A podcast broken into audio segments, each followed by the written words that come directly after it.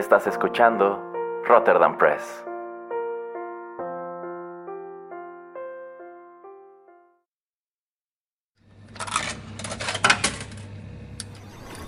Los videojuegos han deleitado tus sentidos en la pantalla y ahora lo harán en la radio a través de su música.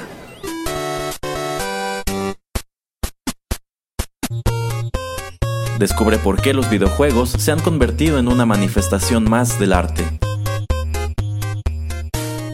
Inserta una moneda y acompáñanos. Esto es 8 bits.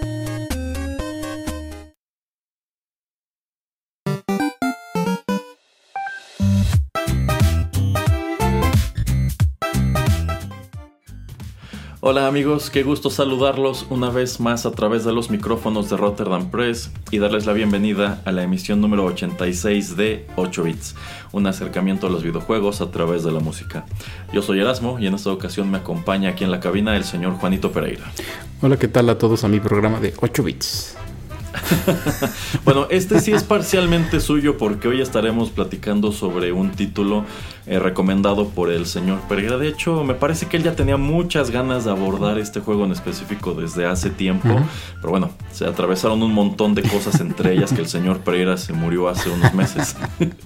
pero por fin estamos aquí para platicar sobre Super Mario Galaxy del año 2007. Eh, ya les decía, este juego lo sugiere el señor Pereira. Aquí debo hacer la confesión de una vez de que yo nunca lo he jugado. Sin embargo, pues más o menos sé de qué va, más o menos me puse a estudiar. Así que en los bloques siguientes estaremos platicando con el señor Pereira sobre esto, ¿o no? Así es. Muy bien. Entonces, sin mayor preámbulo, vamos con música.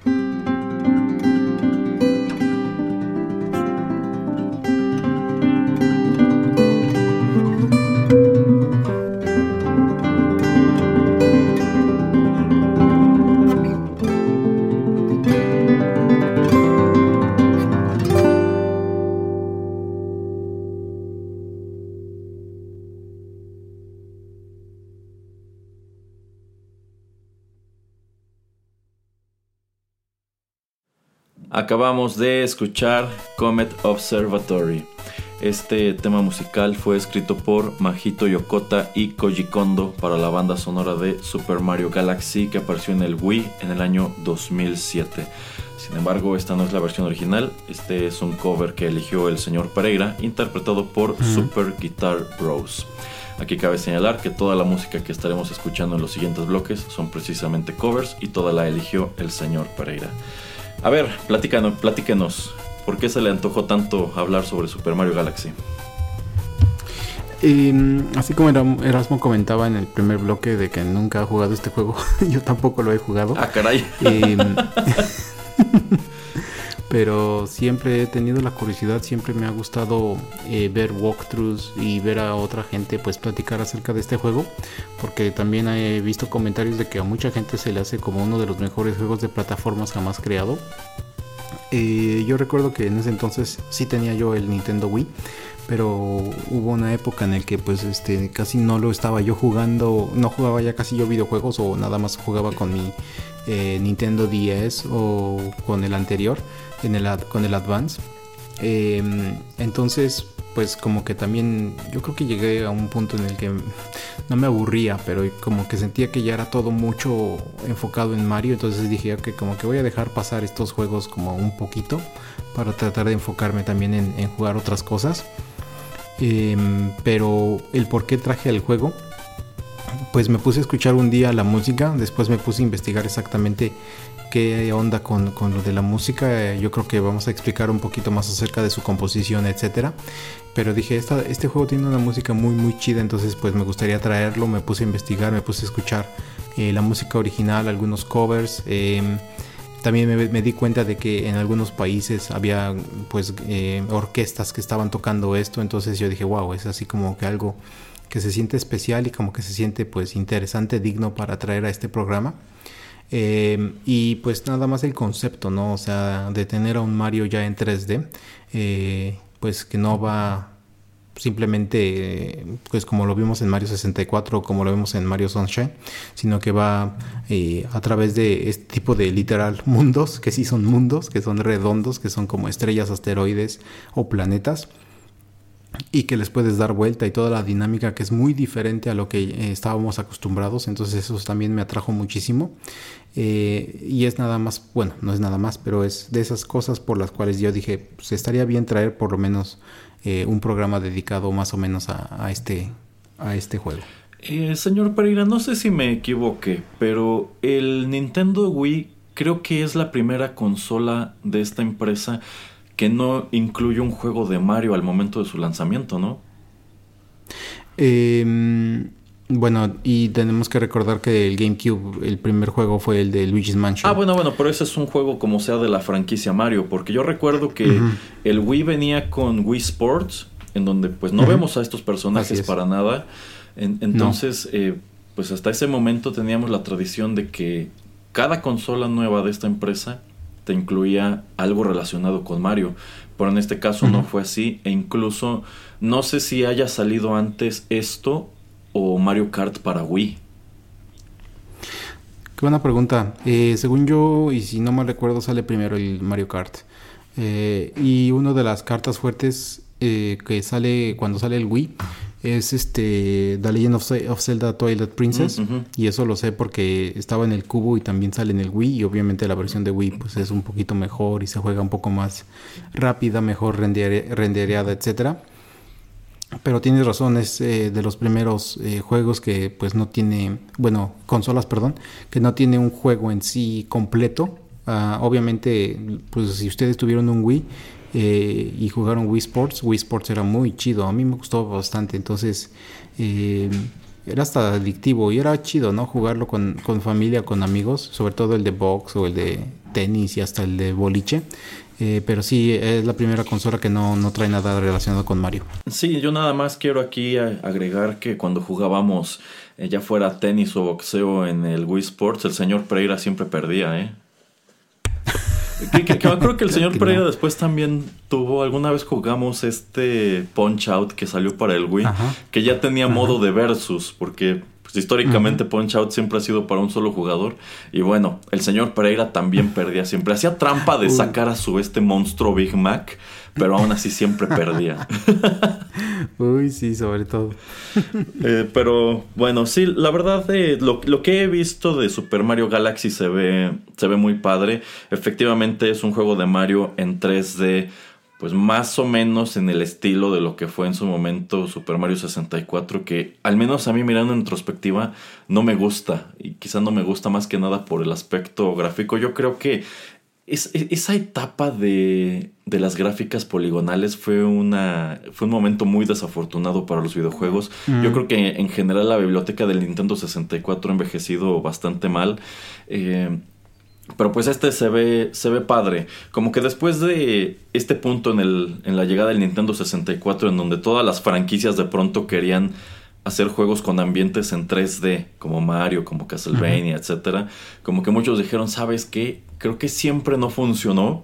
Vamos a regresarnos a lo que sabíamos hacer, que eran plataformas. Pero pues este se ve, se ve muy padre, se ve muy colorido, se ve muy original todo el concepto. Y sí, al parecer gustó mucho. Quizá es uno de los juegos de Mario más exitosos de los últimos 20 años. Sí, y como ya estaba yo diciendo, ¿no? O sea, la dinámica y la manera en que controlas a, a Mario, pues es muy diferente. O sea, tienes que usar el Wiimote y el Nunchuck. Y bueno, es una de esas cosas que pues sí trataron de desarrollar súper bien como para que pudieras hacer los movimientos eh, pues a detalle. No podías eh, utilizar tu control de GameCube para controlar al personaje, entonces pues a fuerzas tenías como que adaptarte. Y bueno, ya podemos traer yo creo un programa dedicado 100% al Wii, que de las cosas buenas, de las cosas malas que yo siento que nos trajo ese, esa consola fue este remoto, este control remoto, perdón, donde podías o tenías que estar apuntando siempre a la pantalla, entonces como que o tenías que estar sentado o tenías que estar siempre parado para jugar tu videojuego. Y a mí muchas veces lo que me gusta de jugar videojuegos es que puedo estar acostado en la cama y nada más relajado con un control, pues haciendo o deshaciendo cosas en la pantalla, ¿no? Entonces es como que algo que también yo uso como como pues tiempo de relajación, ¿no? Entonces el tener que estar parado ya, eh, ya haciendo eh, piruetas con Mario o estar golpeando al señor Erasmo en Punch Out, pues sí, sí, sí, sí necesitas más actividad física. Eh, digo que no es algo malo, eh, pero que es algo que lo hizo bastante diferente. Y también pues todo el concepto de, de salirte de el Mushroom Kingdom y tratar de tener una historia algo diferente, que primero lo vemos en Mario Sunshine y también lo vemos en esta historia. Es también algo que me gusta, obviamente sigue siendo Bowser, digo, el malo, pero pues como que tratan de darle un poquito más de, eh, como que expanden más el universo de, Mario. Y, es aquí donde vemos por primera vez a, Rosalina, que es esta chica que parece Princess Peach, pero del espacio. Eh, que pues digo, pasando en la historia y todo lo que está pasando, pues ella está tratando de hacer que el universo regrese a, su estado original y no que Bowser pues quiera como que conquistarlo todo. Eh, entonces eso me gusta también bastante. Y una de las últimas cosas que quería decir es que eh, pues también empujé o presioné al señor Erasmo para traer este juego porque obviamente hace unos meses sale este videojuego para el Switch de Mario All Stars eh, donde nos incluyen el juego de Mario 64, el de Mario Sunshine y este de Mario Galaxy. Entonces yo dije, ah, pues con más razón, pues quiero traer eh, música, covers, sobre todo covers, porque si alguno de ustedes tiene ese juego de All Stars, ahí incluye los, los tres soundtracks de esos tres juegos. Ah, muy bien, muy bien, vale. Bueno, pues precisamente vayamos con más música, señor Pereira.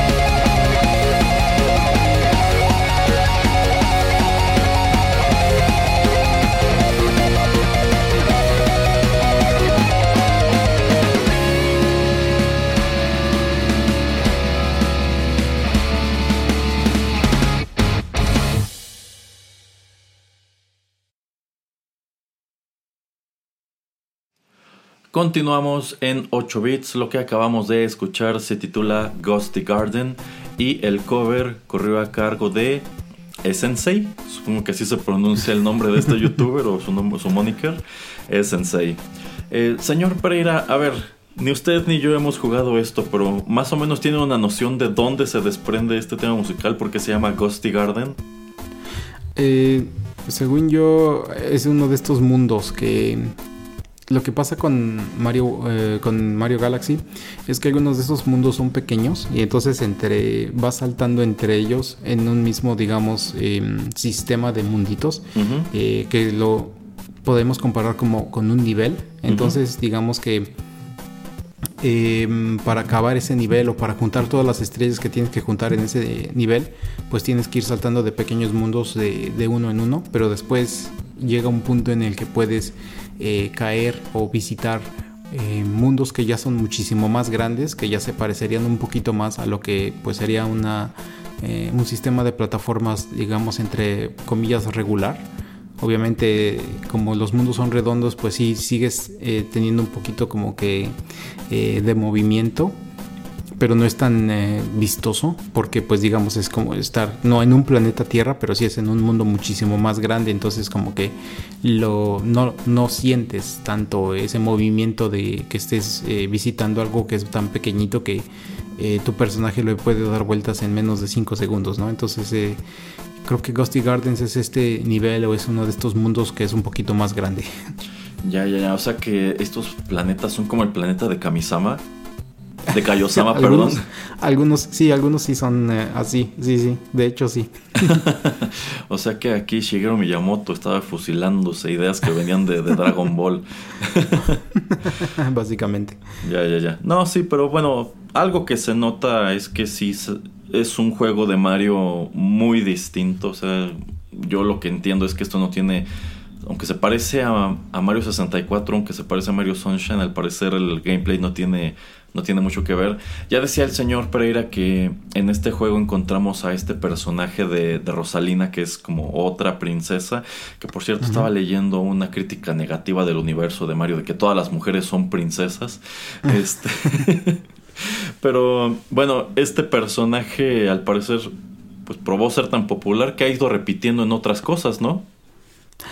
Sí, o sea, la vemos en Mario Party y la vemos yo, yo donde más la veo es este en Mario Kart. Entonces es algo como que interesante que eh, pues terminan adaptando a esta chica eh, que yo pensé que le iban a dar como otro tipo de historia. De hecho, al principio la idea original es que eh, fuera familiar o que tuviera algún tipo de relación con, con Princess Peach. Digo, obviamente se ven como algo parecidas, pero querían como que hacerlo oficial de que pues era descendiente de Princess Peach de Rosalina de alguna manera, pero según yo no eso no es canon, pero sí tuvieron la idea de hacerlo. Ya, bueno, es que también algo importante es que Mario nunca ha tenido como tal una cronología.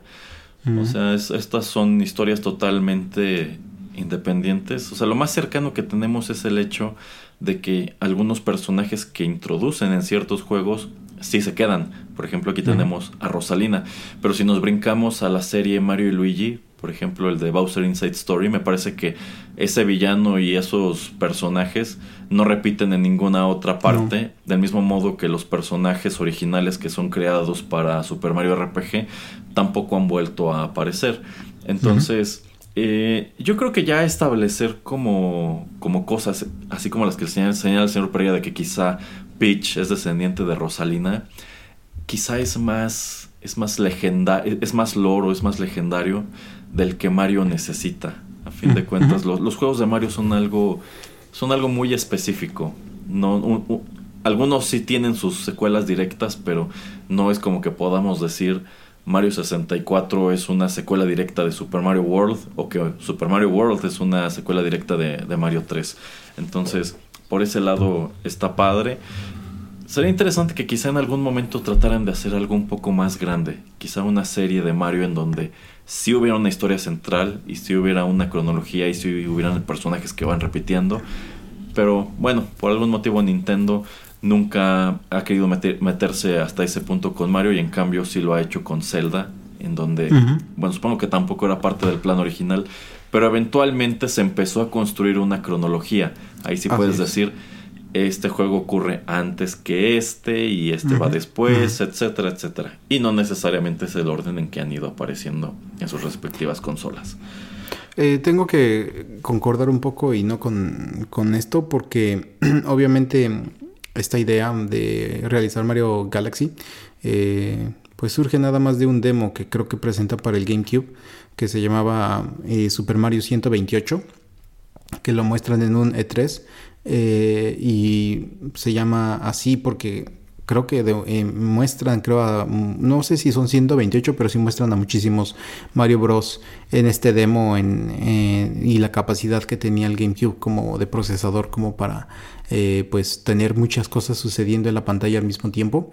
Eh, mucha gente pensó que esto iba a ser como un juego de verdad y pues al final nada más era un, un demo para mostrar las capacidades que tenía esa máquina.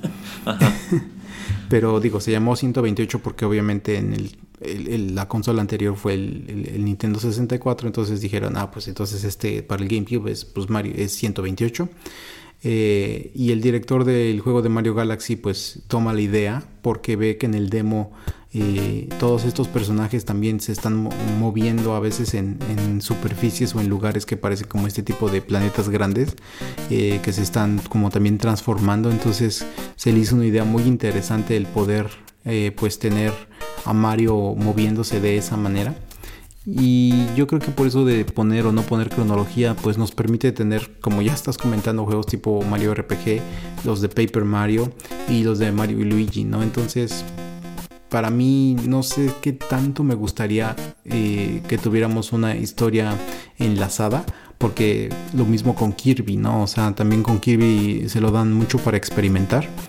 Eh, me gusta tener algo concreto, como ya estamos diciendo cronológicamente hablando con Zelda eh, pero si tuvieran así un gran plan, digamos, para el Switch número 2, donde fueran a sacar 3, 4 juegos de Mario, pero que estuvieran bien, bien atados uno con el otro, aunque fueran un poco diferentes uno con el otro, me gustaría, sería una muy buena idea, pero, digo que, pero yo digo que hasta ahora lo que lo ha mantenido fresco es que no lo han hecho. Entonces, yo no quiero ver juegos como ya ves que el Super Mario 3 ya lo sacan una y otra vez como el nuevo Super Mario, el Super, o sea, eh, Super Mario 3DS y hay muchos que son la plataforma que se parece muchísimo a lo que fue Mario World y Mario 3.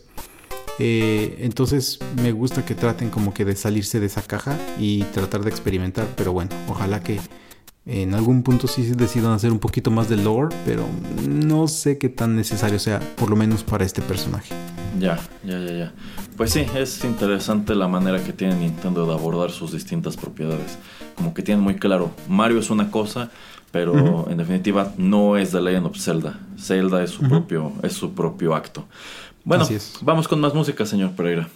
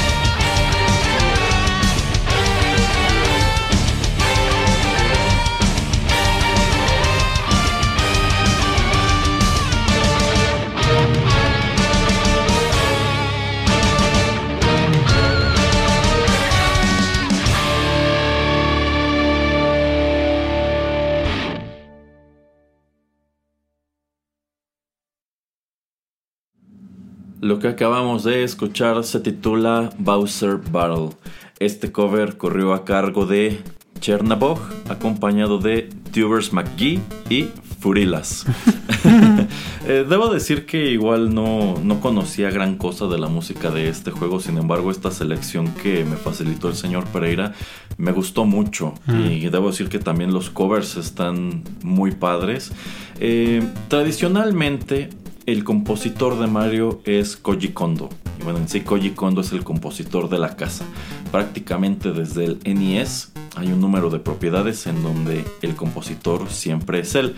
Y solamente por allí encontramos alguna que otra excepción en donde él no eh, desempeña este puesto, quizá porque estaba ocupado con otra cosa. A mí, por ejemplo, me viene a la cabeza Mario RPG, en donde es reemplazado con Yoko Shimomura y a su vez dio una de las bandas sonoras más memorables en la historia de esta franquicia. Se me ocurre también la serie Mario Luigi, en donde de nuevo es Yoko Shimomura quien lo reemplaza. Y para este título de Mario en el Nintendo Wii, bueno, pues él regresa, pero regresa acompañado de otro compositor llamado Majito Yokota quien al parecer se volvió, digamos, viable al interior de esta industria precisamente por esta banda sonora.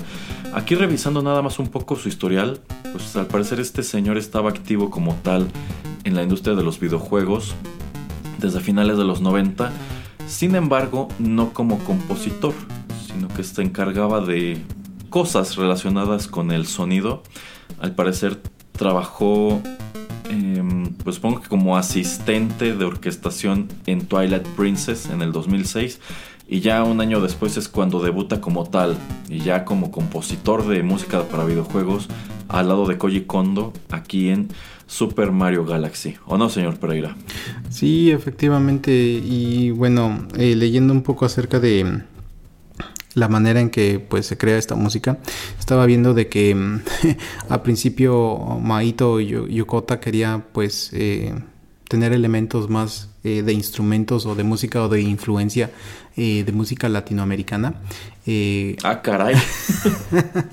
Pero es que si, si lo ves, sí ha habido así como muchos como silbatos, así como brasileños o bongos o así.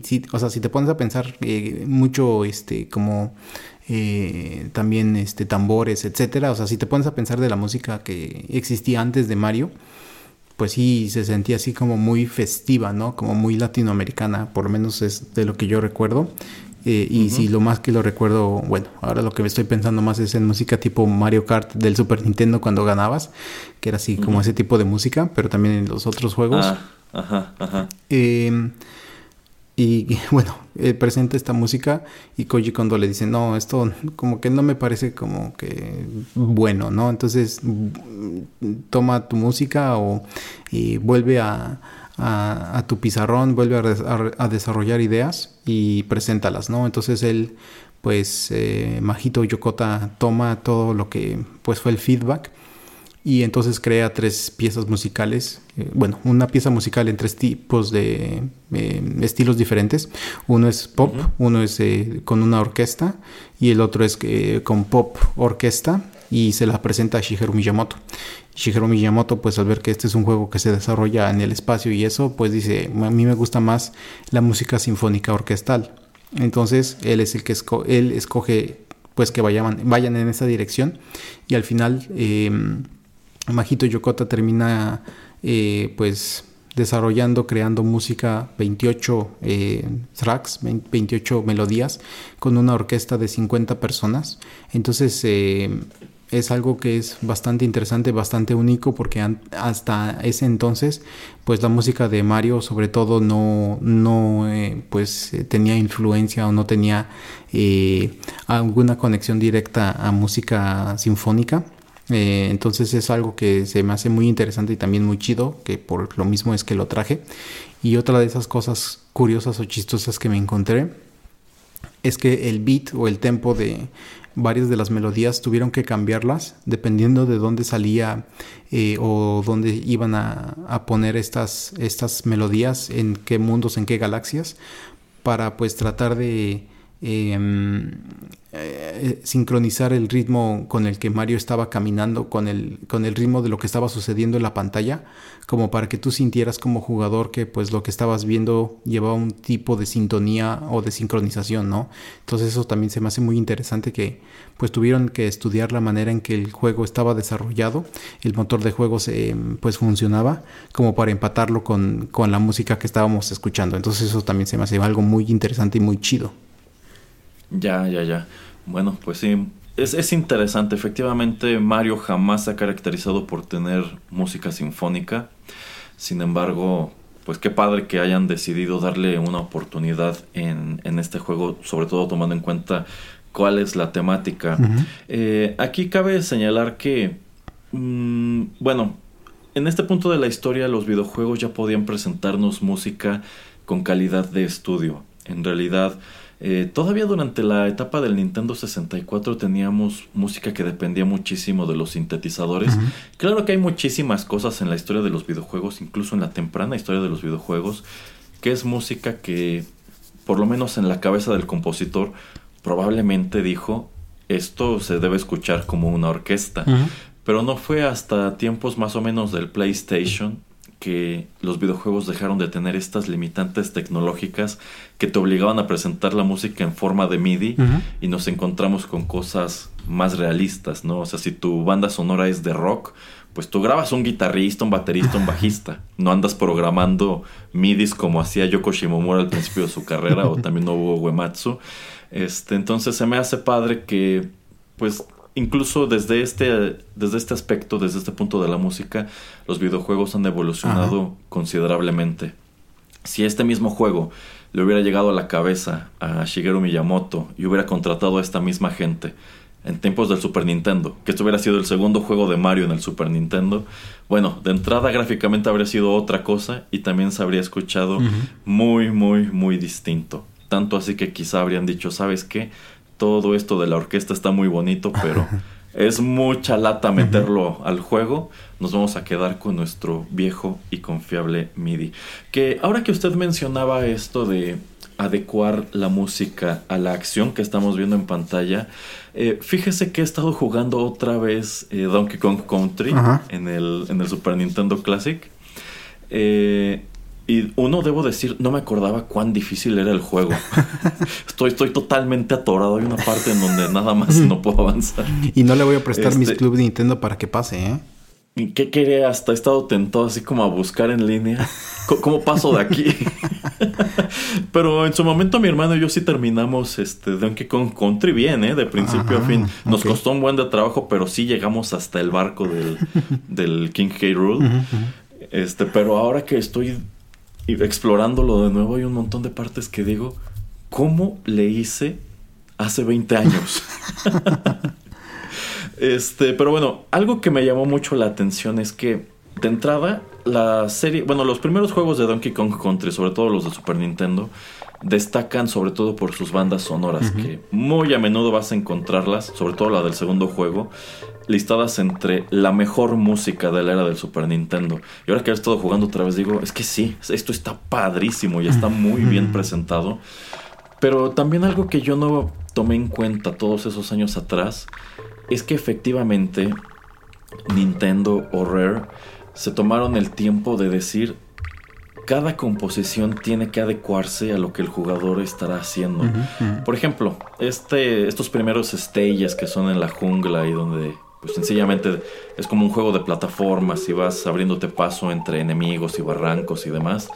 La música es pues es como de acción, ¿no? se escuchan como los tambores al fondo y dices, es, música que se presta muy bien para este tipo de stage. Pero por ejemplo, están otros como los del agua, en donde en realidad ya no se trata tanto de estar brincándole encima a enemigos y estar saltando barrancos, etc. Sino que es un estilo de juego en donde necesitas precisión. O sea, tú vas nadando y ya sea que, te, que tengas que pasar a través de algunos peces o tengas que huir de estos pulpos que iban rodando por las piedras, este, como que dices, es que aquí si me pusieran una música un poco más upbeat, no me funciona porque aquí tengo que concentrarme y en algunos casos quizás hasta tienes que memorizar qué es lo que sigue. Este, entonces dije, caray, ¿será intencional que la música sea distinta aquí? Precisamente para que no te esté distrayendo. Y están estos otros stages en las cavernas en donde casi no hay música. Eh, y bueno, es que también esos son niveles como de precisión. De entrada, como que tienes que calcular muy bien tus saltos. Y de pronto tienes que estar escuchando, por ejemplo, si no hay algún zumbido de una de estas malditas abejas. o estas serpientes que que bueno, puedes pasar encima de ellas con la avestruz, pero por ejemplo, si te les avientas como Didi, te, matan, pero si lo haces como Donkey, las aplastas. Entonces, como que dices, en este stage me ayuda que no haya tanta música, que en lugar de hacer una composición súper estrambótica por, para la caverna, me lo hayan dejado así. Y tampoco me acordaba de este otro nivel que igual es en una como mina este, y hay semáforos. ¿Se acuerda de los semáforos, señor Pereira? Sí, sí, sí. Que bueno, hay unos este, Kremlins que lo único que hacen es correr de un lado a otro, pero muy rápido. Y necesitas ir cambiando el semáforo a rojo para que se duerman. Este, y si se ponen verde, pues es muy probable que te maten porque no puedes hacerles daño de ninguna manera y es muy difícil esquivarlos o huir de ellos. En esos niveles no hay música. Como que de plano dijeron, aquí lo que necesitas es tocar tu barril y medirle más o menos cuánto va a durar el rojo. Y precisamente el efecto de sonido de estos Kremlins cuando están despertando es como que para que te pongas en alerta de apúrate porque ya van a empezar a correr otra vez. Y pues también como vas escuchando sus pisadas, ¿no? están corriendo a toda máquina de un lado para otro. Entonces Ahora que usted menciona esto de cómo tuvieron que cambiarle el tempo a la música dependiendo de la circunstancia, suena muy parecido a lo que yo estoy experimentando ahora con Donkey Kong Country. Sí, para que vea que y para que pues eh, los escuchas eh, tomen nota de la importancia, ¿no? De que no es nada más de, pues, eh, a ver, tú, eh, cuando componme 20 canciones o 20 melodías y yo veo cómo las utilizo, sino de que la sinergia que tiene que existir, ¿no? Y también, pues, la importancia de todo lo que es eh, la producción de los efectos especiales, eh, también los efectos de sonido cuando pues tus personajes se están moviendo y cómo todo eso tiene que ir y tiene que fluir de una buena manera con la música que estamos escuchando de fondo, ¿no? Otra cosa rápidamente, eh, cuando estaban también creando la música, el control del Wii, el Wiimote, tiene una pequeña bocinita y, ah, cuando, y cuando estás tú jugando, eh, muchos de los efectos de tu personaje principal suenan de ahí. Y lo que dijo, pues el compositor dijo, no, pues sabes qué, eh, la, el sonido que está saliendo de, esta bocinita es demasiado, está distrayendo demasiado. Y no te deja apreciar mucho la música que está viniendo de las bocinas de de la televisión. Entonces vamos a mantenerlo bajo y muy mínimo entonces, como para tratar también de darle el ambiente al, juego, eh, vamos a hacerlo de esa manera. Entonces, toda esta producción que tiene que existir para hacer un gran juego, pues no solamente se dedica a la jugabilidad, ¿no? Sino que todo, todo el paquete es muy, muy importante y eso es lo que, pues, se me hace chido de que podamos tener este tipo de, de shows, de podcast, donde podamos explorar esa parte de los videojuegos. Efectivamente. Ya nada más para terminar este bloque, señor Pereira, ¿a usted qué tanto le gusta esta cuestión de que efectivamente ahora los controles hacen ruido y vibran? Mm, lo de la vibración, por lo menos lo que he visto de... porque no tengo el Play 5, em, se supone que es hasta un poquito más, este, como si no receptivo, sí se siente más natural, ¿no? O sea que cuando estás utilizando un arma semiautomática, se siente diferente a una automática, o que tienes que apretar un poquito más eh, fuerte un botón, o cuando te pegan del lado izquierdo, que el control se mueve más de ese lado. A mí, como yo, como les digo, soy de ese tipo de personas que les gusta estar más tirada en la cama o en el sofá, y este tipo de pequeñas situaciones me gustan porque pues me hacen sentirme un poquito más adentrado del juego sin distraerme tanto. Eh, lo del sonido eh, que venga del, del, control no me gusta casi siempre mucho. Siento yo que si tengo unas buenas bocinas y puedo mantener el ruido en un lugar, prefiero mantenerlo así. Pero por lo menos esto de que vibren o de que se sienta un poquito más eh, la acción para yo saber qué es lo que está pasando en, en, em, en el juego, eso sí, sí me gusta. Ya, ya, ya. ¿A usted qué le parece eso? Con la vibración no tengo mucho problema, pero por ejemplo ahora que he estado utilizando otra vez el control de Super Nintendo, es sorprendente todo lo que podías hacer con tan pocos botones y con un control tan pequeño. O sea, cuando pasas del control del PlayStation 4 otra vez a este, dices, esto es pequeñito. sí, sí. Este. Hay un número de circunstancias en donde digo, bueno, hay hay juegos de esta consola en donde si el control vibrara quizás sería útil. Yo por ejemplo, un juego en donde aprecio mucho esto de la vibración del control es en Arkham City. Hay una parte en donde tienes que caminar con, sobre, hielo y bueno, el chiste es que tienes que buscar como las partes donde el hielo es más grueso para no irte para abajo. Entonces la vibración del control te echa aguas, por así decirlo. Si vas caminando y de pronto sientes que el control vibra mucho, por ahí no es. Regrésate y, vete por otro lado donde no vibre tanto. Entonces eso efectivamente le da un mayor valor de inmersión. Lo que no me gusta es que precisamente este control del Wii tenía efectos de sonido directamente en el mando. Y yo me acuerdo que cuando mi hermano jugó Twilight Princess y también Resident Evil 4 en el Wii, que por cierto, Resident Evil 4 era dificilísimo en el Wii porque no se adecuaba para nada al tipo de control. Este. Para mí no. Eh, llegaba a ser hasta desesperante tener ese efecto de sonido. Cada que aventabas una flecha en Twilight Princess, escuchabas cómo se tensaba el arco en tu mano y dices. ¿Para qué, no? O sea, está. Entiendo lo que están tratando de demostrarme. Estoy. Entiendo a dónde quieren llevarme, pero no le veo mucho caso. Y en el caso de Resident Evil luego escuchabas, este, por ejemplo, cómo cargaban, cuando cargabas el arma, se escuchaba como este, las balas, como las iba metiendo en el mando y no en la pantalla. Y decías, está padre, pero no sirve para absolutamente nada. Realmente no, no, no, es un gran valor agregado a la experiencia de juego. Entonces, eh, hay cosas que sí, que sí me gustan. Hay veces que digo, Ojalá hubiera más juegos de nuevo como los del Super Nintendo, que no necesitaban de tantas cosas y ser tan enormes para ser tan buenos. Sí, sí, estoy de acuerdo. En fin, vamos con nuestro último tema musical, señor Pereira.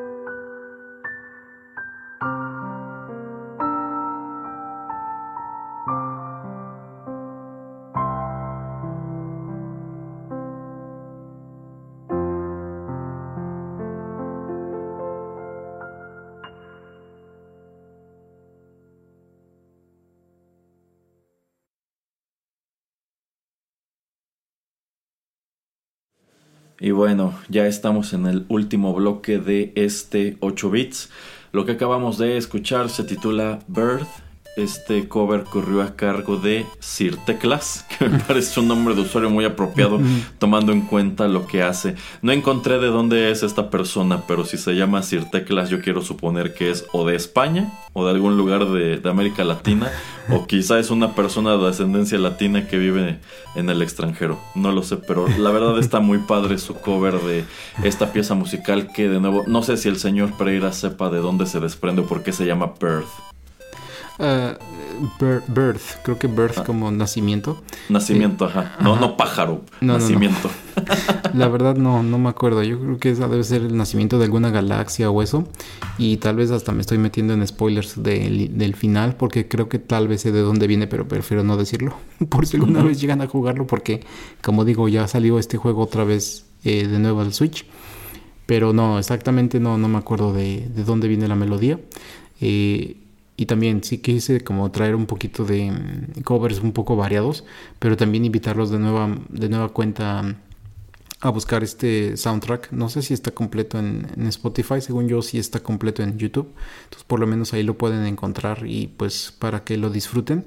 Y también pueden eh, en YouTube ponerle Mario Galaxy y Orchestra o Symphony y hay muchas orquestas sinfónicas alrededor del mundo.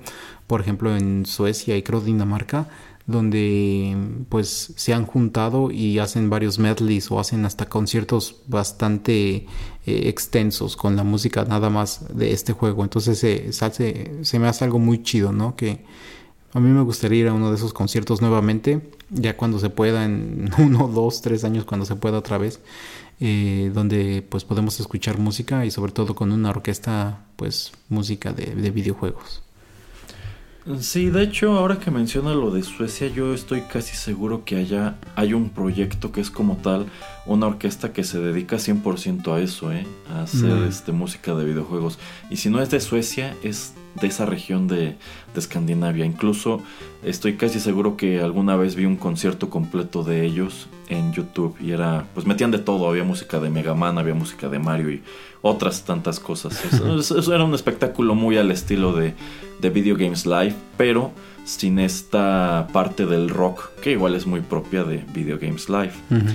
Eh, a mí esta pieza musical de Perth igual me suena como del final entonces yo casi diría que es de allí de donde debe venir. Pero en general creo que la música está, está muy padre. Son composiciones muy bonitas y que creo que funcionan muy bien en estos covers que eligió el señor Pereira. Oiga, este Super Mario Galaxy tiene una secuela, ¿no? Sí, de hecho mm, sale tres años después en, en el 2010 también para el Wii. Eh, por lo que también los críticos comentan es que es una versión mejorada del primer juego y pues se les hace hasta algo muchísimo mejor realizado.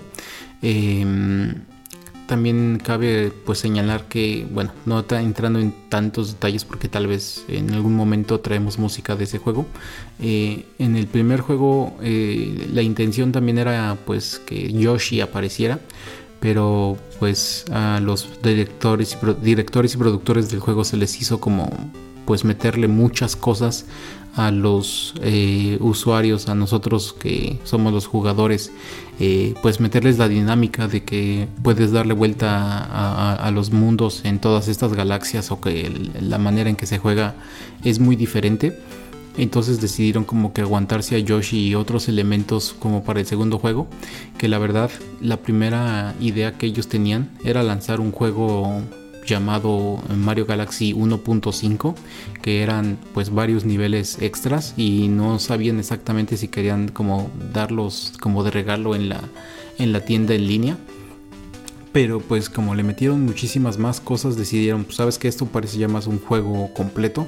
Vamos como a, a hacerlo bien, a estructurarlo bien para que sea bien un juego nuevo y ya sacarlo como Mario Galaxy 2. Entonces eso también se me hace muy interesante y como digo, eh, por lo que he escuchado por comentarios y por reseñas, es un juego mucho mejor realizado que el primero. Ya. oiga, señor Pereira, a ver, una duda. ¿En este Super Mario Galaxy aparece nuestro querido amigo Mario Verde? sí, y puedes controlarlo. Ah, órale. Porque con eso de que Nintendo lo bulea y lo tiene muy abandonado y ya prácticamente solo lo puedes encontrar en Mario Kart o en Luigi's Mansion. Este, qué, padre que siga apareciendo en este tipo de juegos. no, de hecho eh, hay varios niveles donde puedes eh, utilizarlo. La verdad creo que no en todo el juego, pero sí hay varios lugares donde es este Luigi el, pues el, bueno. ya. Eh, que, que, eso también se me ha hecho pues hasta raro después de, de Mario de Mario 3, ¿no? Que pues yo no sé, no entiendo por qué desde Mario World no puedes utilizar cualquiera de los dos, ¿no? O sea, es nada más se me hace lógico, pero ¿por qué no? O sea, en cualquiera de estos juegos poder utilizar a cualquiera de ellos dos. De hecho, porque, bueno, ahora que he estado repasando estos juegos incluidos en el Super Nintendo Classic, eh, también me puse a jugar otra vez Mario World, que ya casi lo acabo. Este, y efectivamente me tengo que llevar todo el juego con Mario, cuando yo preferiría jugar con Luigi, porque a mí me gusta más Luigi.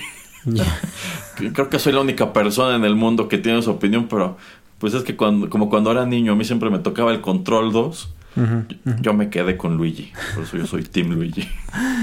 que de hecho, perdón, nada más, este, acordándome bien, bien. Ajá. Según yo, eh, la primera corrida la haces con Mario y ya la segunda corrida, cuando acabas el juego, puedes hacerla con Luigi.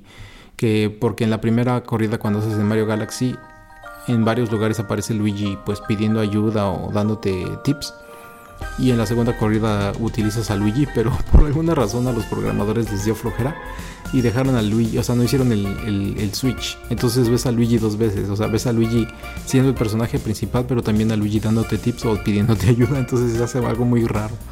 Ya, bueno, al menos no lo dejaron totalmente fuera como el Mario 64, que ahí sí. ni se acordaron de él. Dicho sea de paso, eh, si no lo han escuchado aquí mismo en la lista de reproducción de 8 bits, el episodio número 37 estuvo 100% dedicado a Luigi. No hay mucho que escuchar porque la verdad es que Luigi no es el protagonista de casi nada. Pero hace poco que estaba reacomodando la biblioteca del podcast, me puse a escuchar otra vez esa y ya no me acordaba de, varias cosas. Entre ellas que al final de ese programa tuvimos como invitado en cabina a Luigi. Así es. ¿Se acuerda, señor Pereira? Sí y nos dejó, nos dejó un gran mensaje en aquella ocasión. Así que si se lo perdieron en su momento, es la emisión número 37 de 8 bits. Hasta y le pidió usted este autógrafo y fotografía y todo. Sí, sí, sin lugar a dudas. Bueno, es con esto que estamos llegando al final de este programa. No sé si el señor Pereira tenga algo más que comentar. Y no, nuevamente les recomiendo escuchar esta música, eh, ver algún gameplay si es que no tienen un Switch y no quieren conseguirse el Mario All Stars. Em, se me hace un título súper recomendable y bueno, yo creo que en algún momento, porque todavía no tengo el Switch, cuando lo adquiera, pues voy a tener que comprarme ese, ese juego o, esta colección de juegos simplemente para disfrutar algo que pues eh, he visto pues ya que son casi 13, 14 años y que nunca he pues jugado, ¿no? Entonces, eh, súper recomendable y pues a ver qué más nos depara con, con, Mario o con eh, Mario Verde. muy bien, muy bien.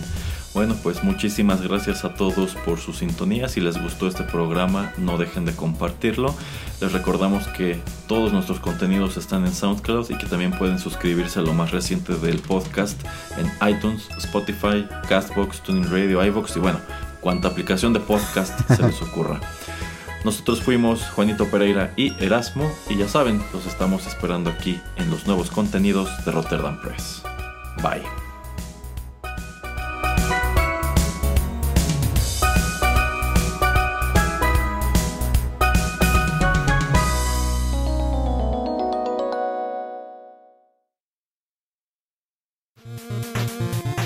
El tiempo se ha agotado, pero te esperamos la próxima semana en una emisión más de 8 Bits, un programa de Rotterdam Press.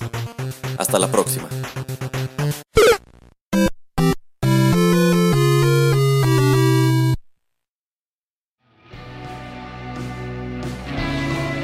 Estás escuchando Rotterdam Press.